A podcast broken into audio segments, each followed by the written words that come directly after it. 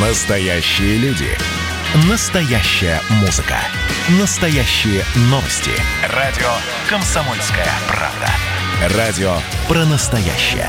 97,2 FM. эм. Как дела, Россия? Ватсап-страна! Итак, друзья, мы продолжаем прямой эфир. Радио «Комсомольская правда». WhatsApp страна. Чем живет Россия, о чем говорит страна, что происходит здесь и сейчас, какие события есть в развитии. Давайте мы снова вернемся к белорусской тематике, тем более, что Александр Григорьевич Лукашенко второй день подряд собирает Совет Безопасности. И вроде как э, и первоначально говорилось, что будет обсуждаться борьба или битва за урожай. Но там было сделано ряд заявлений, например, о влиянии извне на протестные настроения в Беларуси. Э, Лукашенко сказал, западные страны перечисляют в Беларусь средства, часто наличные, для поддержки уличных акций. Да, лидеры ЕС предлагают переговоры, но продолжают гнуть свою линию. Мы это видим, но не воспринимаем, э, комментируя саммит ЕС, на котором ожидается принятие санкций по, по Беларуси. Э, мне кажется, у этих господ бревно в глазу. Они этого не видят.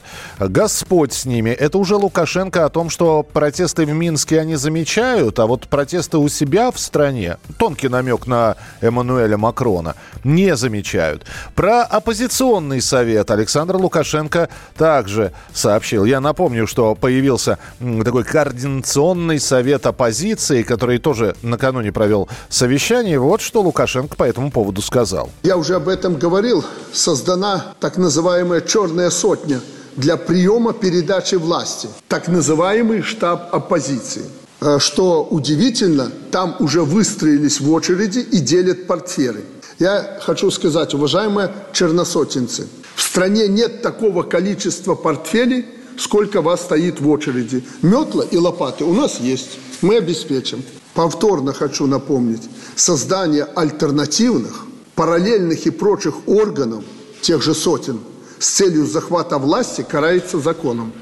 Еще одна проблема, по словам Лукашенко, это фейки. Открытое вранье в интернете, иностранные войска в Беларуси, техника из Российской Федерации в Беларуси. Вы, наверное, уже это видели, когда эти фейки раскручиваются. Берут колонну военной техники, неизвестно когда, неизвестно чья, неизвестно по какой дороге, но надо сказать, что они с российской границы в Беларусь двигаются. Это тоже слова Александра Лукашенко. С нами на прямой связи специальный корреспондент «Комсомольской правды» Александр Кот. Саш, приветствую тебя. Да, приветствую. Ну, похоже, Александр Григорьевич взял себя в руки. Ну, выглядит поувереннее. Он заручился лояльностью силовиков, э, вручив им на, на, накануне э, медали, подписав указ об этом. Ну, на самом деле, э, здесь же весь вопрос не в том, как себя, как себя чувствует Александр Григорьевич. Весь вопрос в том, действительно, насколько крепко за него взялись западные партнеры, а взялись они, судя по всему, крепко. И будущем, наверное, будет их влияние на Э, протестная активность только нарастать. Уже сейчас э, известно, э, что многие европейские страны поддерживают и Координационный совет, созданный вчера и вчера презентованный публике, и Тихановскую признают в качестве национального лидера. Кстати, Координационный совет достаточно странный, а, потому что в нем а, практически отсутствуют представители, допустим, сельского хозяйства и заводчан. От заводчан там есть один человек, да, угу. его, которого вчера а, продемонстрировали для виду, но как-то странно, когда ты призываешь рабочих бастовать, но при этом не зовешь их в свой координационный совет, это довольно странно. Вообще ситуация, конечно, напоминает э, э, э, события э, полуторагодовалой давности в Венесуэле, когда также была параллельная структура под руководством Гуайдо. И вот, к сожалению, тогда Запад признал легитимность этих структур. Тогда, как вы помните, замораживались активы за рубежом правительства Венесуэлы передавались ключи от этих активов оппозиции и так далее, и так далее. Но тем не менее, вот никакие эти действия не смогли э, тогда сломить э, режим Мадура. Но и интересно заметить, что тогда в Латинской Америке эти все санкции, все эти гонения не касались не касались, э, допустим, американских компаний, которые э, работали э, в этой стране, не касались э, европейских компаний, которые работали в этой стране. Здесь то же самое. Здесь э, совместные российско-китайские заводы почему-то не бастуют, э, польский завод почему-то не бастует. Э, хотя, есть, хотя э, работают там белорусы, да? Ну, работают там Беларусь, просто прекрасно понимаешь, что если это э, завод с иностранным капиталом, то их с работы за это вышвырнут очень быстро, но и э, Польша почему-то вот не призывает рабочих бастовать на своем заводе. Вот, завод продолжает работать. Саша, а у меня... Э, да, вот, вот что я хотел спросить. А Лукашенко за 26 лет правления испугаешь санкциями? Страна вообще живет под санкциями. Ну хорошо, а что, что ясно на данный момент? Введены персональные санкции, крупные э, рекламные иностранные бренды сняли свою рекламу с официальных телевизионных каналов э, и, и прочее. И хотят, в общем-то, там, да, действительно замораживать Но, производство. Наверняка есть какие-то, наверняка есть какие-то зарубежные активы и у него, и у его окружения. Я думаю, больше будут, конечно, бить по окружению. Не удивлюсь, если какая-то часть Э, белорусской элиты давно уже настроена после него и будет, будет только э, рада в обмен на какие-то гарантии Запада сдать своего шефа. Хотя, конечно, мы по украинским событиям знаем, что гарантии Запада не стоят ровным счетом ничего. Но, тем не менее, если вот часть окружения почувствует, что он начинает э, плыть, что он начинает тонуть, конечно, они быстро побегут с корабля. Так, так собственно, всегда бывало. Э, я помню прекрасно, как от, э, там, от того же Каддафи быстро отказывались, причем предавали его в первую очередь э, дипломаты первыми.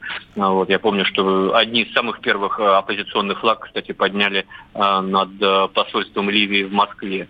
А, вот. И здесь э, мне будет то же самое, то что процесс э, свержения Лукашенко, он запущен, его никто останавливать не собирается. И это все будет происходить помимо а, воли как противников, так и сторонников Лукашенко. Это, это уже превратилось в проект.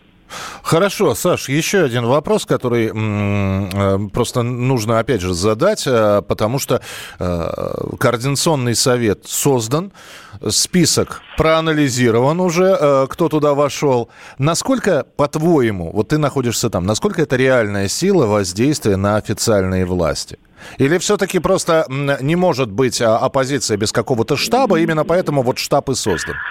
Но Александр Григорьевич слишком упертый человек, чтобы какой-то координационный совет мог на него воздействовать. Он уже фактически объявил его вне закона. То есть уже он сказал, что э, созданию параллельных структур государственных, псевдогосударственных будет дана юридическая оценка, поэтому э, тут никаких иллюзий нет, никакого воздействия э, на власть она не имеет. Но через нее э, будет пытаться воздействовать на власть вот те самые силы, которые заинтересованы в свержении э, режима Лукашенко. А это, эти силы находятся э, не внутри страны, они все находятся э, в Польше и так далее, и так далее. Тут как, как бы белорусы не обижались, но э, что Украина, что Беларусь это инструмент большой э, геополитической игре между Западом и Россией. И тут, э, конечно, не нравится людям, что э, Белоруссию называют в качестве буфера между Западом и Россией. Но вот, к сожалению, на данном историческом отрезке вот так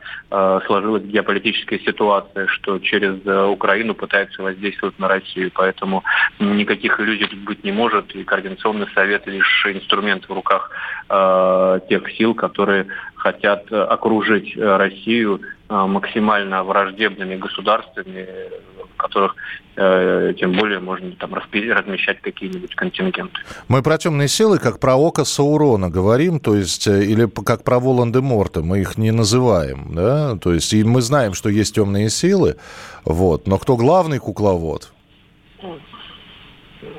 Это ты меня сейчас спрашиваешь? Да, ну, я, я такой вопрос подвесил в воздухе. Потому что либо здесь идет атака со всех сторон, либо главный кукловод все-таки есть.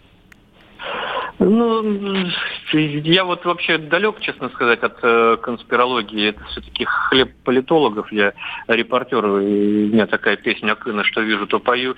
Но мы же помним, кто, кто совершил э, государственный переворот, э, чьими руками, чьими молитвами был совершен государственный переворот, переворот в, э, на, на Украине. Руками американцев. Э, тут ни, ни, никаких иллюзий быть не может. И здесь все то же самое. Они пока не активно выступают выступают а, в э, в открытом поле, да, в открытом информационном пространстве, но тем не менее та же э, провокация с 33 богатырями, ну, я не верю, что СБУ или там Главное управление разведки Минобороны Украины самостоятельно эту операцию провело.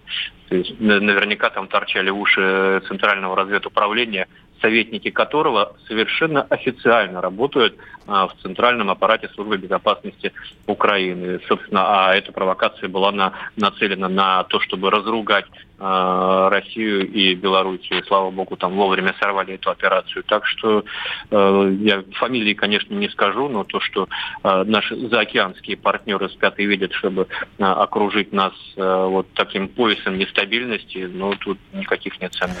Спасибо большое. Александр Кот, специальный корреспондент «Комсомольской правды», был в прямом эфире. Ваше сообщение 8967 200 ровно 9702. Тихановская призывает к свержению законной власти. Это по Конституции преступление преступник должен сидеть в тюрьме. Здесь двояко. Э, Тихановская считает, э, что она законная власть, а нынешняя власть нелегитимна. Другой вопрос, что по официальным итогам выборов э, и результатам Центра избиркома Лукашенко победил, но штаб Тихановской не признает это. Вот. Ну и не свержение, а сейчас они говорят о передаче власти мирным путем. А белорусы без россиян сами не разберутся, одолели уже по всем каналам э, их склонять. Э, Беларусь ближайший наш сосед. Мы именно поэтому про нее и говорим. 8 9 6 7 200 ровно 9702. Оставайтесь с нами. Продолжение через несколько минут. Как дела, Россия? Ватсап-страна!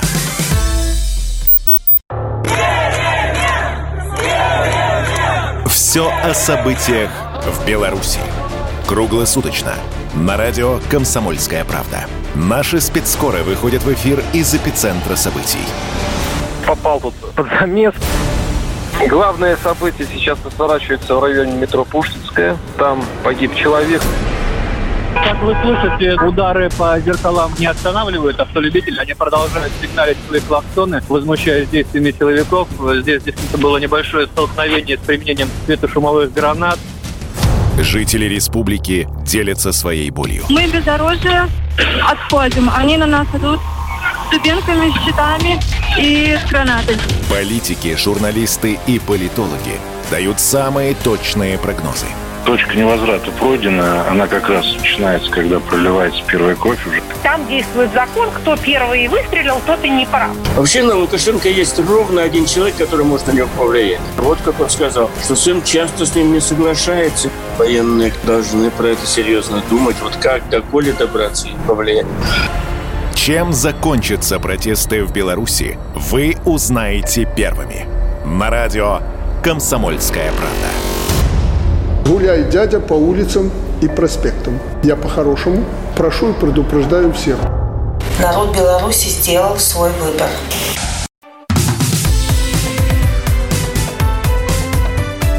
Как дела, Россия? Ватсап-страна! Итак, друзья, мы продолжаем прямой эфир из Пресненского московского суда, где проходит слушание по делу Михаила Ефремова ДТП со смертельным исходом. А, сообщают сейчас, что начался допрос второго свидетеля. А, и первым был Никита Высоцкий, который э, уже выступил и сказал о том, что вообще Ефремов в своей жизни сделал очень много хорошего, в том числе занимался благотворительностью. Вот. А, сейчас выступает э, и дает показания свидетельские актриса Татьяна Беркович.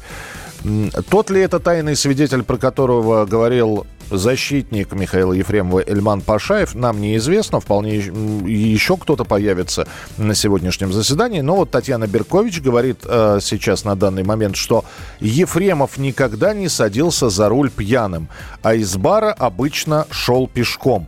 У него там свой маршрут, там каждая собака его знает. Это прямая цитата. Ну, да, может быть, он обычно и шел из бара, в тот момент сел за руль. Или вот эти вот слова нужно расценивать, как он никогда не садился за руль, и значит, за рулем был кто-то другой. Э, продолжается слушание по делу Михаила Ефремова. Следим за развитием событий. Как дела, Россия? WhatsApp страна.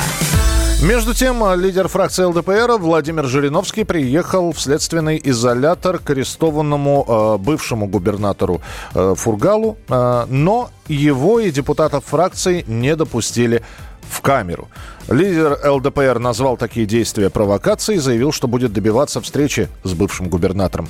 А между тем в Хабаровске задержали бывшего министра транспорта края из правительства Фургала. Следствие подозревает его в получении полутора миллионов рублей за назначение нужного человека. Также сегодня временно исполняющий обязанности главы Хабаровского края Михаил Дегтярев опубликовал сведения о доходах за прошлый год. В 2019, согласно данным о доходах, Михаил Дегтярев заработал 5 миллионов 400 тысяч рублей на 600 тысяч больше, чем в 2018 году. А, Дегтярев уже перевел семью в Хабаровск и рассказал, как им живется на новом месте. Могу сказать, что мне нравится в Хабаровске. Мы уже с женой сейчас подыскали квартиру, будем в ипотеку покупать. Решение принято, семья переезжает полностью. Все Дегтяревы будут в Хабаровске. Э, заявление об ипотеке достаточно интересное, потому что я напомню, что Михаил Дегтярев, э, да, будет баллотироваться и будет принимать... На данный момент он временно исполняющий обязанности губернатора. Он будет э, баллотироваться и принимать участие в выборах на должность губернатора Хабаровского края. Выборы осенью. Но вопрос, а что будет с ипотекой, если вдруг Михаил Дегтярев не выиграет – или уже победа в кармане? А, между тем, накануне Михаил Дегтярев встретился с Михаилом Мишустиным, который в рамках рабочей поездки по Дальнему Востоку как раз заехал и в Хабаровск. А, э, вернее, как? Он не заезжал в Хабаровск. Э, скорее, Михаил Дегтярев из Хабаровска приехал в Благовещенск, а вот в Хабаровск премьер не заезжал. Обсудили Дегтярев и э, Мишустин вопросы бюджетной обеспеченности. И давайте обсудим сейчас и о том, как э, происходит все в Хабаровске, э, утихли ли митинги, успокоилось ли население. Тем более, что Михаил Дегтярев после встречи с Михаилом э, Мишустиным сообщил о том, что ему удалось получить неплохую сумму для региона. С нами на прямой связи директор Центра политологических исследований финансового университета Павел Салин. Здравствуйте, Павел. Здравствуйте. А, вот на данный момент а, полтора месяца с назначения Михаила Дегтярева прошло. Ваша оценка его действий? Ну, какая оценка его действий? Он проводит линию федерального центра, нужно переждать, а вось успокоиться. А, как такая позиция была занята федеральным центром еще э, там, условно 10-11 июля, таковой она и остается. Э, нужно переждать, успокоиться, перебеситься и примут нашу точку зрения. Принято. Хорошо. А, также Дегтярев сообщил, вернее, как сообщил, он пригласил протестующих жителей Хабаровского края в так называемый Народный совет. Э, в состав войдут активные местные жители, представители общественных научных организаций, средств массовой информации и прочее, прочее, прочее. Такое новгородское, но в данном случае хабаровское вече, что ли, получается? Ну, можно провести аналогию с ВЕЧ, с учетом того, что историки говорят, что ВЕЧ-то это было не органом народного волеизъявления, а такой декоративной ширмой, за которой правила новгородская олигархия. А те, кто были в этом ВЕЧе, это были хорошо оплачиваемые крикуны, которые имитировали народное мнение. Поэтому если из этой исторической аналогии исходить, то, может быть, такое вече и предполагается. А вообще господин Дегтярев, он проводит линию федерального центра. А, федеральный центр не настроен, это речь идет не только о Хабаровске, а о стилистике управления в стране вообще. А, ну, на Хабаровск она проецируется в полной мере. Вот. Федеральный центр не настроен на диалог, он действует в рамках директивно-командной модели, поэтому любые органы, которые создаются якобы для этого диалога, они создаются для имитации. То есть они создаются не для того, чтобы проблема решалась, а для того, чтобы проблема забалтывалась, для того, чтобы создавалась э, декорация. Поэтому, а у населения-то, которое выказывает свое недовольство и в Хабаровске, и в э, Башкирии, и в других регионах, у него-то запрос как раз на то, на то чтобы с ним вели содержательный диалог, чтобы к его точке зрения прислушивались и ее учитывали. Вот. Поэтому не уверен, что у данного э, органа есть какая-то перспектива, что он вообще состоится. А, потому что ну, население и в Хабаровске, в частности, и тоже в других регионах вообще, оно уже имеет негативный опыт в создании подобных органов, оно понимает, что ну, ни к чему это особо не приведет. Заявление про ипотеку, что всю семью в Хабаровск перевез. И в, то же, и в то же время вы, выборы еще не выиграны. Но вот это... вы очень хорошо, да, да, прошу прощения, перебил вас, очень хорошо на это внимание обратили. А, как раз это подтверждает э, то, о чем я говорил несколько секунд назад, о том, что ну, федеральная власть, она готова общаться исключительно по вертикали, исключительно с точки зрения а, доведения до сведения населения административных команд. А, господин Дегтярев здесь не в первый раз, но в очередной фактически проговаривается. Он таким образом заявляет хабаровчанам, ребята, мое назначение состоялось, выборы его э, легализуют, вот, а вы как-то, ваше мнение как-то по боку. Отсюда и вот эта вот проговорка по ипотеку. Все, уже все в Москве решено, и господину Дегтяреву необходимо обустраиваться на месте. Хорошо, и финальный вопрос. Почему Мишустин в Хабаровск не поехал?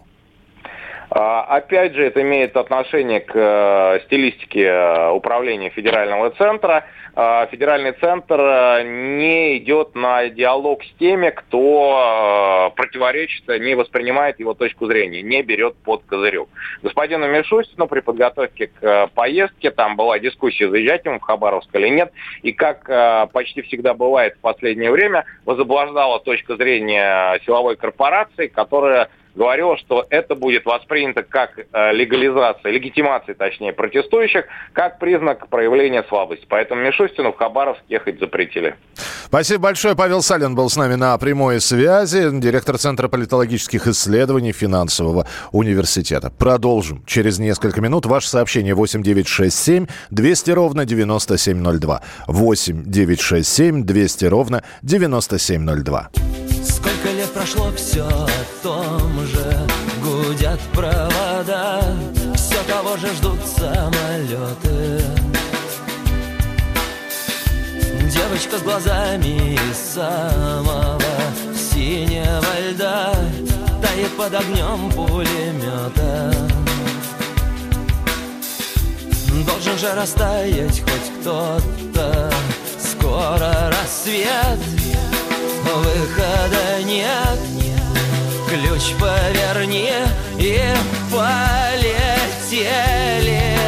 Нужно вписать чью-то тетрадь Кровью, как в метрополитене. Выхода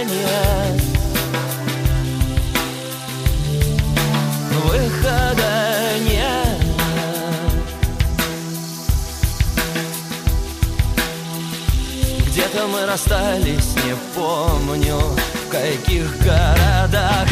Словно это было похмелье. Через мои песни идут, идут поезда Исчезая в темном тоннеле. Лишь бы мы проснулись в одной постели Скоро рассвет